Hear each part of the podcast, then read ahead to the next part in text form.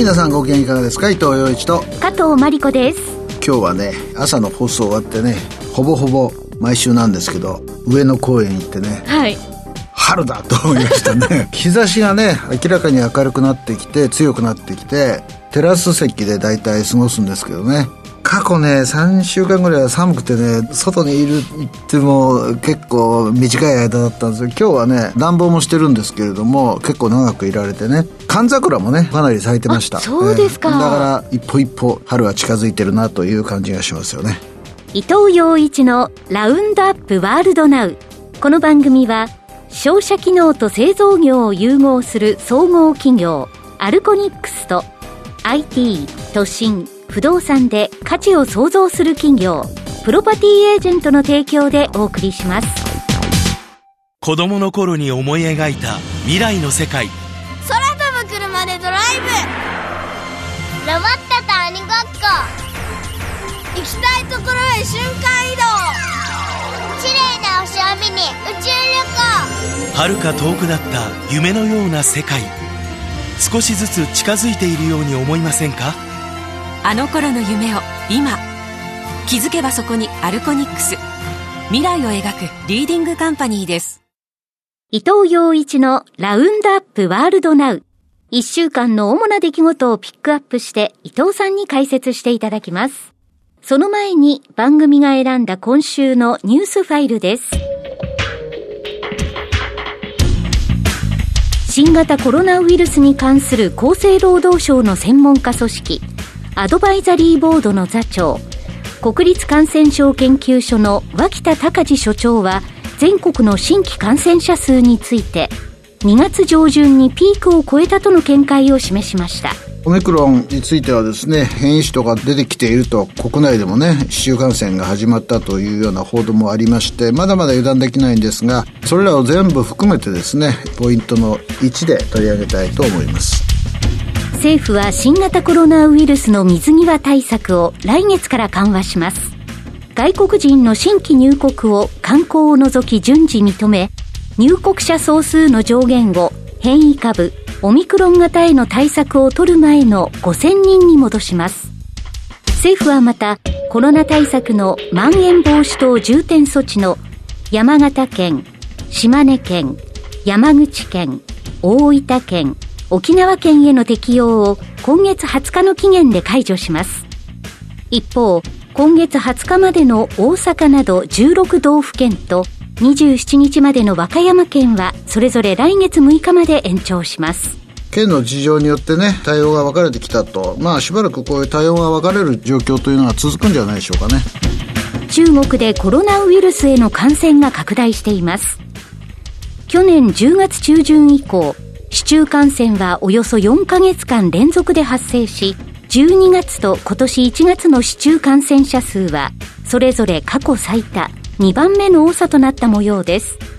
感染力の強い変異株、オミクロン型が勢いを増し、北京冬季オリンピックの関係者の間でも感染が広がっています。一番注目されるのはオリンピックの間ね、なかなか中国のオリンピックの会場以外での感染者の数の推移っていうのはあんまり報道されませんよね。その後 C 案どうなったかなとかですね、あちこちで発生しているオミクロン型のですね、新型コロナウイルス患者の出現を受けてですね、地域的なそのロックダウンも行われていると言われてるんですけれども、今一つわからないところがある。オリンピックを過ぎてですね、中国が新型コロナに対してどういう対策を打つのかっていうのは世界の関心項目ですよね。第一四半期の GDP が4%というですね、カリュさんによれば2ないし3%じゃないかという話もありましたけれども、それもどうなるかという結構難しい局面をですね、迎えてきているなというふうに思います。46ぐらいにですね、感染者が急増したりして、ゼロコロナ政策がですね、破綻をきたし、かつ経済成長が去年の第四四半期以下に落ち込むようになると、秋の習近平さんの3期目を狙った党大会もですね、筋書き通りにはいかないような可能性も出てくるなというふうに思いますよね。アメリカのセントルイス連銀のブラード総裁は、インフレの高まりが想定を超えているとして、金融引き締めをより前倒しして実施する必要がある。我々の信頼性が問われていると強調しました今アメリカの議会はですね FRB の新しい人事について承認作業を行ってるんですが、まあなかなかうまく進まないわけですね。で、まあブラードさんというのもですね、結構議論の的になっていて、もちろん金融制度担当の副議長というのもですね、大きな問題なんですけれども、FRB の外にもですね、FRB の政策は後追いになっちゃったんじゃないかと、日経新聞だったかな書いてましたけどね、インフレはトランジットリーであると、一時的であるという見方を強めていた後の方針転換なので、やっぱりちょっと出遅れてんじゃないのと、やっぱアメリカのインフレって相当深刻だよという見方が強まってきているということだと思いますね。アメリカ個人投資家協会の週間調査で、今後6ヶ月の株式相場について、強気と答えた割合から弱気と答えた割合を引いた値が、今月9日まで6週連続でマイナスとなりました。マイナスが続いた期間としては、コロナワクチンや政策に対する期待から株価が上昇軌道に乗る前の2020年10月以来の長さです。金融引き締めによる影響を懸念する声が多く、弱気論優勢の状況が長引いています。まあこの問題はね、久しく見られなかった現象なので、ポイントのところで2番で取り上げたいなというふうに思います。イラン核合意へのアメリカの復帰をめぐる協議で、アメリカ、イラン双方が草案の最終的な詰めを進めていることが分かりました。ロイター通信は、段階的にイランが義務履行に復帰し、その後アメリカが制裁を解除する手はずだと報じました。イラン当局者は日本経済新聞の取材に対し、報道は正確でなく偏っていると指摘する一方、草案の存在については否定しませんでした。まだちょっと一悶着二悶着ありそうですね。アメリカの議会承認手続きに入るところまでまだ行ってないわけですけれども、もしその草案が上がってきたらですね、やっぱり相当議論になるんじゃないかなと。イランに対してはですね、特にアメリカ議会で強硬論者が多いということがあるので、すんなりとはいかないような印象も私は持ってます。岸田総理大臣はロシアのプーチン大統領と電話でおよそ25分間会談し、ウクライナ情勢について、ロシアによる軍事侵攻の可能性を念頭に、重大な懸念を持って注視している。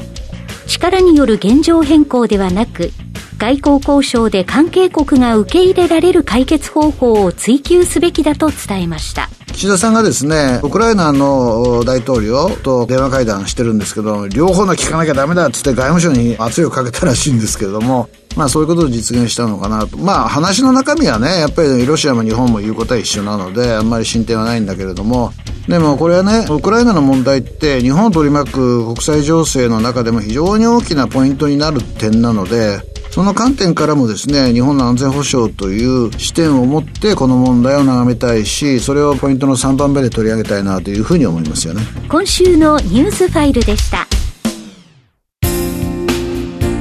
不動産投資って難しいイメージがありませんか？リンプルがあなたのそんなイメージを変えます。リンプルはスマホ1台で1万円から始められる不動産投資型のクラウドファンディングサービスです。みんなもう始めてますよ。あなたもこの機会にリンプルでシンプルに不動産投資を始めてみませんか？投資は片手でやる時代。リンプルでシンプルに。詳しくはリンプルで検索。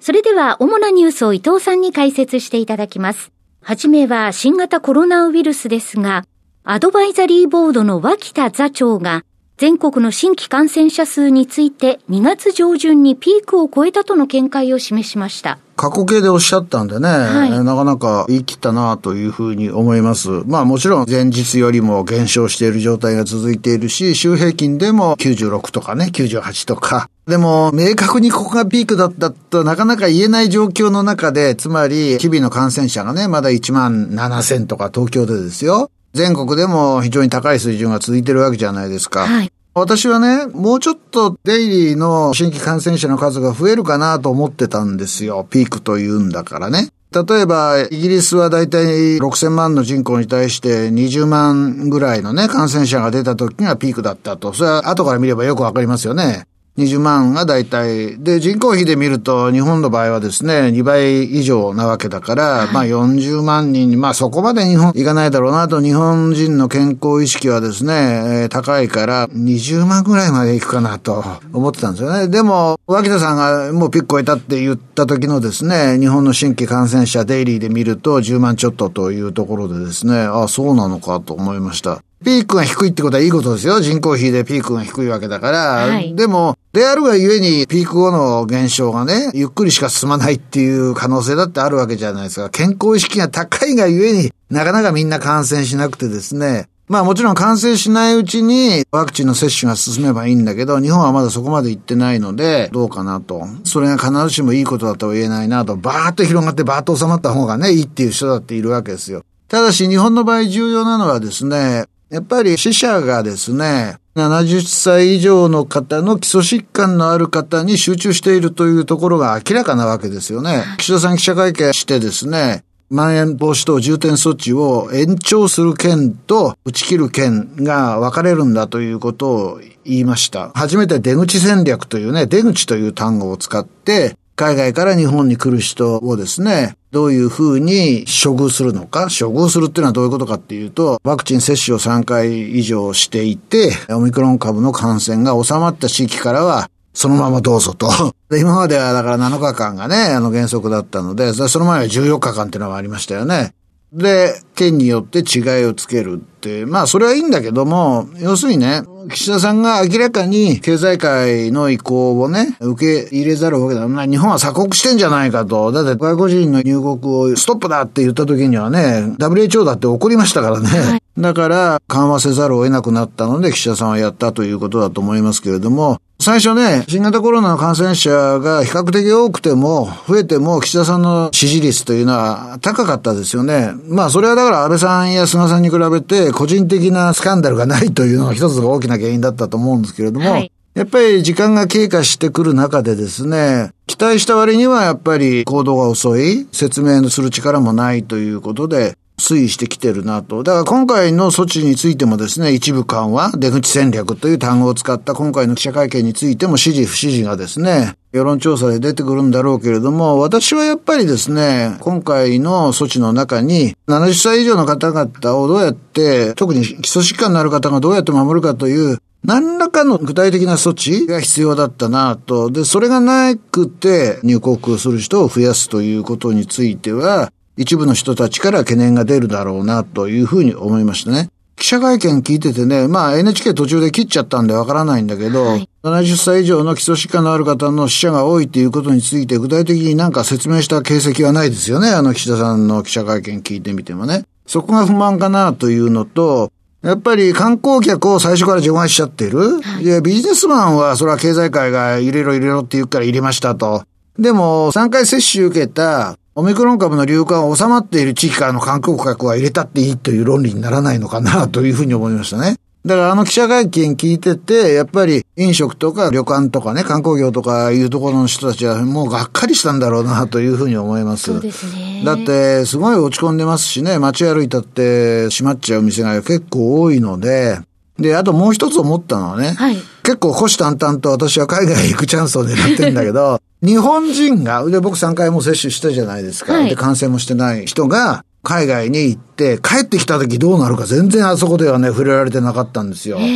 じゃあ日本はどっちなんだと。ね、あの、感染が収まっている地域なのか、収まってない地域なのかってね、あるじゃないですか。はい、うん、だから、日本人が海外行くことを全く考えてないのかな、というふうに思いましたね。で、世界中の国が結構ね、先走った行動をしている国もあるかなとは思うんだけれども、経済回らなければ観光客を受け入れますよと言ってることがありますよね、事実がね。はい、じゃあ、日本人は行かない、行けないという状況が続くとですね、ちょっとどうなのかなというふうに私は思いますよね。岸田さんの記者会見聞いてて思ったことは、もうちょっと具体的に国民一人一人は、まあ業界一つ一つはですね、具体的な難題に直面してるわけじゃないですか。旅館業の人はね、インバウンドが来ないとかいうのもあるし、京都とかそういうところの飲食のお店もやっぱりインバウンドのお客さんが来ないっていうところがあって、それはやっぱりビジネスが大きく落ち込む原因になってるわけですね。今回、経済界がね、強く主張したことによって、ビジネス客でも3500、5000にするって1500円しか売れないのかと。そうですね。まあ日経によればね、もう日本に張りたがってる人40万人いるって書いてありましたよね。5000人じゃ、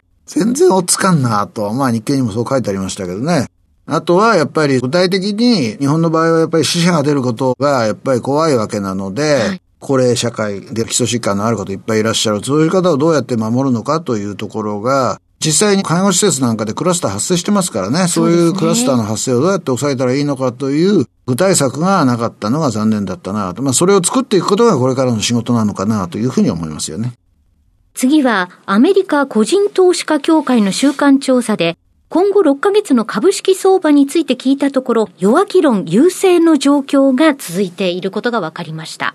まあ、それはマーケットは如実にものがあってますよね。はい、やっぱりインフレがやっぱり予想以上に根深くて後半で持続しそうだという観測が高まったということがあると思います。FRB のですね、想定をはるかに超えて、後半かつアメリカ国民の生活を脅かすような形で進んでいるし、それは日本でもですね、消費者物価見てみれば実際に上がってるわけなので、はい、世界中の長期金利がですね、水没状態を出したという日経新聞の指摘にもあるけど、やっぱり世界中の金利が上がっちゃったと。金利が上がるってことはですね、基本的には株にとっては株式投資の魅力減退ということなので、どうしても調整見ざるを得ないということですね。はい。まあでも、調整見ざるを得ないけども、インフレには株は歴史を見れば強いわけですよね。で、企業が対応するわけだから、企業の価値を反映するのが株式なんだけども、ふっと気づいたらですね、なんかヨーロッパの中部でですね、なんか偉い緊張が高まって、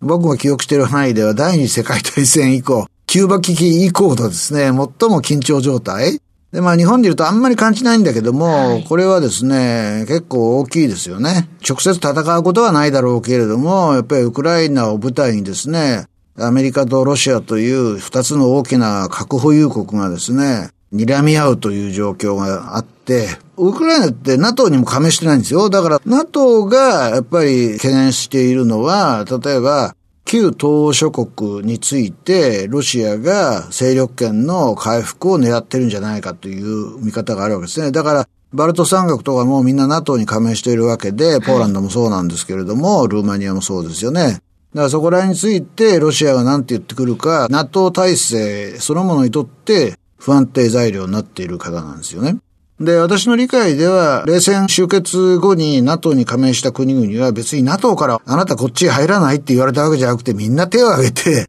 NATO に入っているわけですよね。特にウクライナの今のゼレンスキー大統領はですね、NATO しか選ぶ道がないんだとこう言っている。で、ロシアはそれが気に食わないわけですよね。だから、そういう意味で言うならば、対立が長引く可能性がある。そうすると株式投資にとってもあんまりいい環境ではないよねということはあるんだろうと思います。まあでも基本的にはね、チャート見ればわかるんですけど、十何年間アメリカの株って上げ続けてきてるので、はい、やっぱりもうこれ以上上値を追うにはなんか新しい材料が必要だなという時期に差し掛かっていて、そこに出てきているのが金利上昇懸念であり、ウクライナ情勢の悪化であり、で、もう一つはね、やっぱり今までの相場を牽引してきた Facebook もそうなんだけど、Google もそうなんだけど、IT 企業のビジネスモデルが本当にこのままいけるのかというね。つまり、ネットで得られた個人情報を企業に売ることによって巨大な収益を上げていた面があったわけじゃないですか。はい、でも今回ドスンとですね、Facebook の収益が落ちたと。で、Google も長い時間かけるんですけれども、そういうことはもうしないというふうに言ってますよね。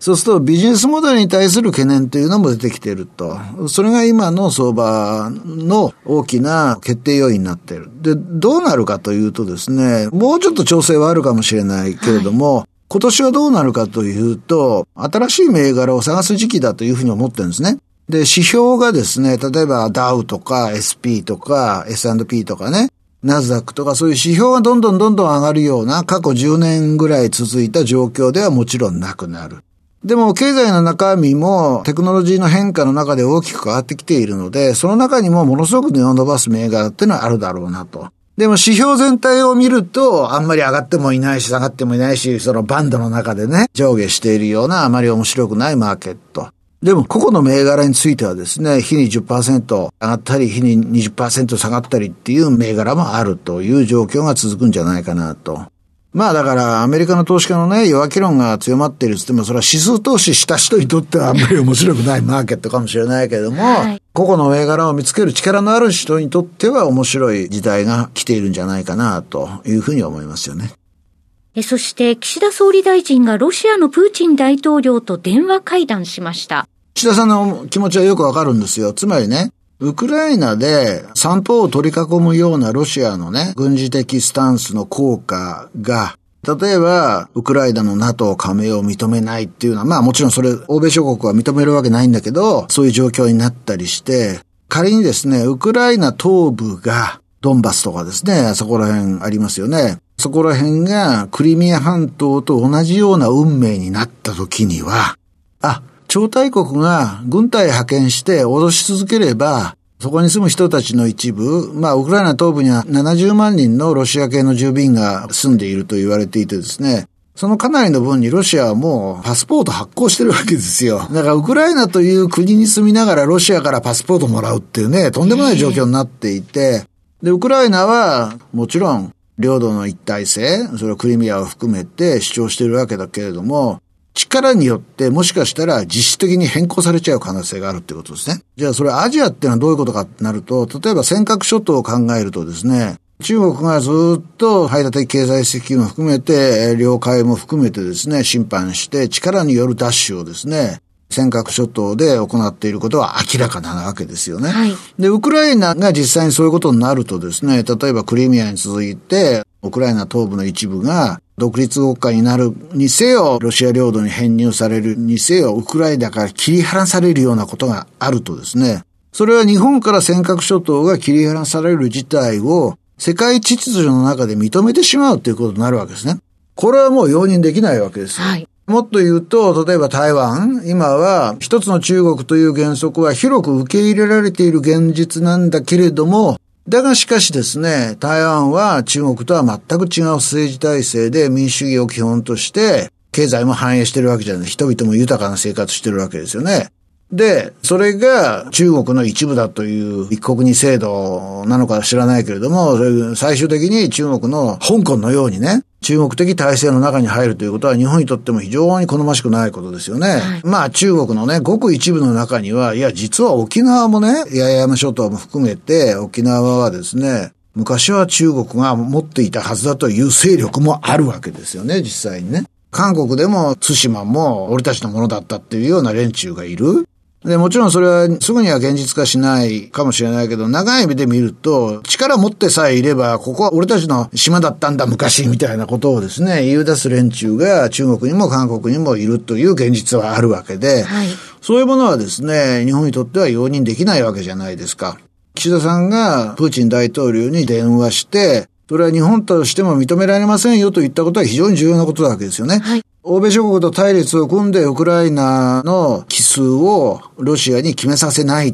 ということも重要なことです。ウクライナの奇数を決めさせないってことは、ウクライナ東部についても、ロシアが力で奪取すること、何らかの形でですよ、はい、独立国家にするにせよ、編入にせよね。で、クリミア編入しちゃったわけですよ。ね。そうですね国家にもせずに。ああいうことは許せないっていうことをしっかり伝えることは重要なことで、それが25分間という短い時間の中でも日本の決意として伝わればよかったのかなと。会談のね、詳しい内容はまだ出てきてないんですけれども、我々の知らないところでね、どんな話したかわからないんだけれども、もしそういう方向での話であったならば、それはそれで岸田さんも腹を決めてそう言ってるでしょうから、それはまあ正しい電話会談だったのかなと思いますよね。で、日本は常にそういうことをヨーロッパで起きうることは日本でも起きうることなん、日本の周辺でも起きうることなんだという認識を持って安全保障の問題を考えていく必要があるなというふうに思いますよね。はい、今週のニュースファイルでした。子供の頃に思い描いた未来の世界。空飛ぶ車でドライブ。ロボットと鬼ごっこ。行きたいところへ瞬間移動。綺麗な星を見に宇宙旅行。遥か遠くだった夢のような世界。少しずつ近づいているように思いませんか？あの頃の夢を今気づけばそこにアルコニックス。未来を描くリーディングカンパニーです今週のここを見てきた、これを見てきたのコーナーです。伊藤さんに最近の街歩き、食べ歩き、旅の印象について語っていただきます。ネタバレになるかもしれないんで、あんまり詳しくは言いたくないんだけど、ドライブ・マイ・カーね、結構前からやってたんだけど、ちょっと見れていなくて、今週見に行ったんですよ。それでね、だいたい僕より前にあの映画を見た人は、あんまり面白くなかったと、なんであれがショーの候補になるんだろうっていうようなことを言うんですよねお、。そうですか。うん、言うんだけど、でも、海外の映画祭なんかであの映画話題になったし、賞も取っているという中で、何がパーセプションの違いがあるんだろうかと言って、まあ実際に見に行ったんですよね。で、まだ一回しか見てないのでわからないんだけれども、多分ね、日本人はあれを見て、かったるく感じるんですよ。かったるく感じるんですよね。そううん。だから話の展開もそんなにテンポよく進むわけじゃないし、時間もね、3時間みっちりの映画なんですよ。ええ3時間みっちりの映画ってね、久しぶりに見たなと。長いですようんあね。のね、僕が興味持ったのは、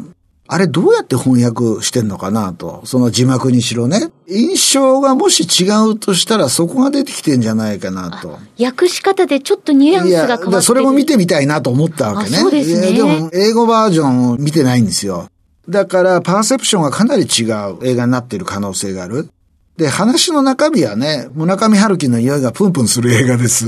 まあね、これ以上言わないけども。ええまあでもね、僕は見ててね、間の取り方とか人間とは一体何なのかとか、人間はなぜ生きるのかとか、いろいろな意味でね、まあ面白かった。見て損したとは思わなかったし、監督もね、賞を取ったりして、びっくりしたって自分で言ってるわけじゃないですか。はい、おっしゃってましたね。だからね、なんか海外であれだけの評価が高いことに関する種はね、ええ。翻訳難しいだろうなっていうところいっぱいあるんですよ。これはどうやってやってるのかなと興味を持ちましたね。はい。今週のここを見てきた、これを見てきたは、ドライブ・マイ・カーでした。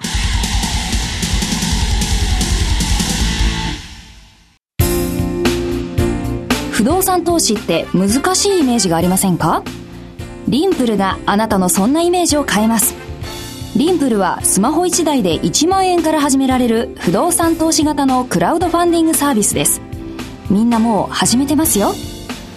あなたもこの機会にリンプルでシンプルに不動産投資を始めてみませんか？投資は片手でやる時代。リンプルでシンプルに。詳しくはリンプルで検索。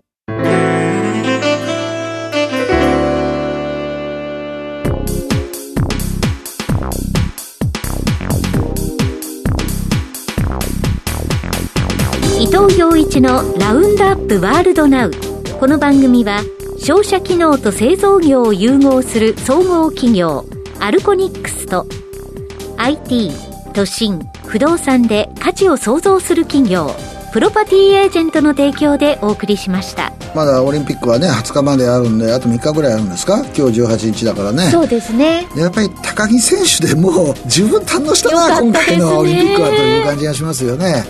昨日の記者会見も見てたんだけども、ものすごく賢いし、自分っていうのを持ってるし、強い人だなというふうに思いましたよね。最後の最後の1000メートルで、一番有望視されていたわけではない1000メートルでね、金メダルを取る。しかもオリンピック新記録でね。はいもうレジェンドだなと。今回の冬のオリンピックの日本にとっての大エースは高木美帆選手だったなというふうに思いますね。というわけで伊藤洋一と加藤真理子でしたアテブレーベットブリガード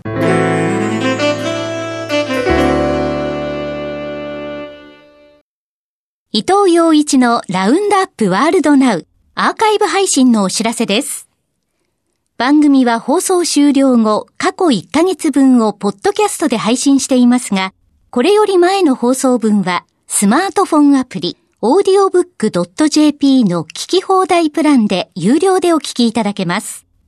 audiobook.jp 聞き放題プランは、最初の1ヶ月がお試し無料。2ヶ月目からは月額税込み750円です。詳しくは、伊藤洋一のラウンドアップワールドナウ番組サイトをご覧ください。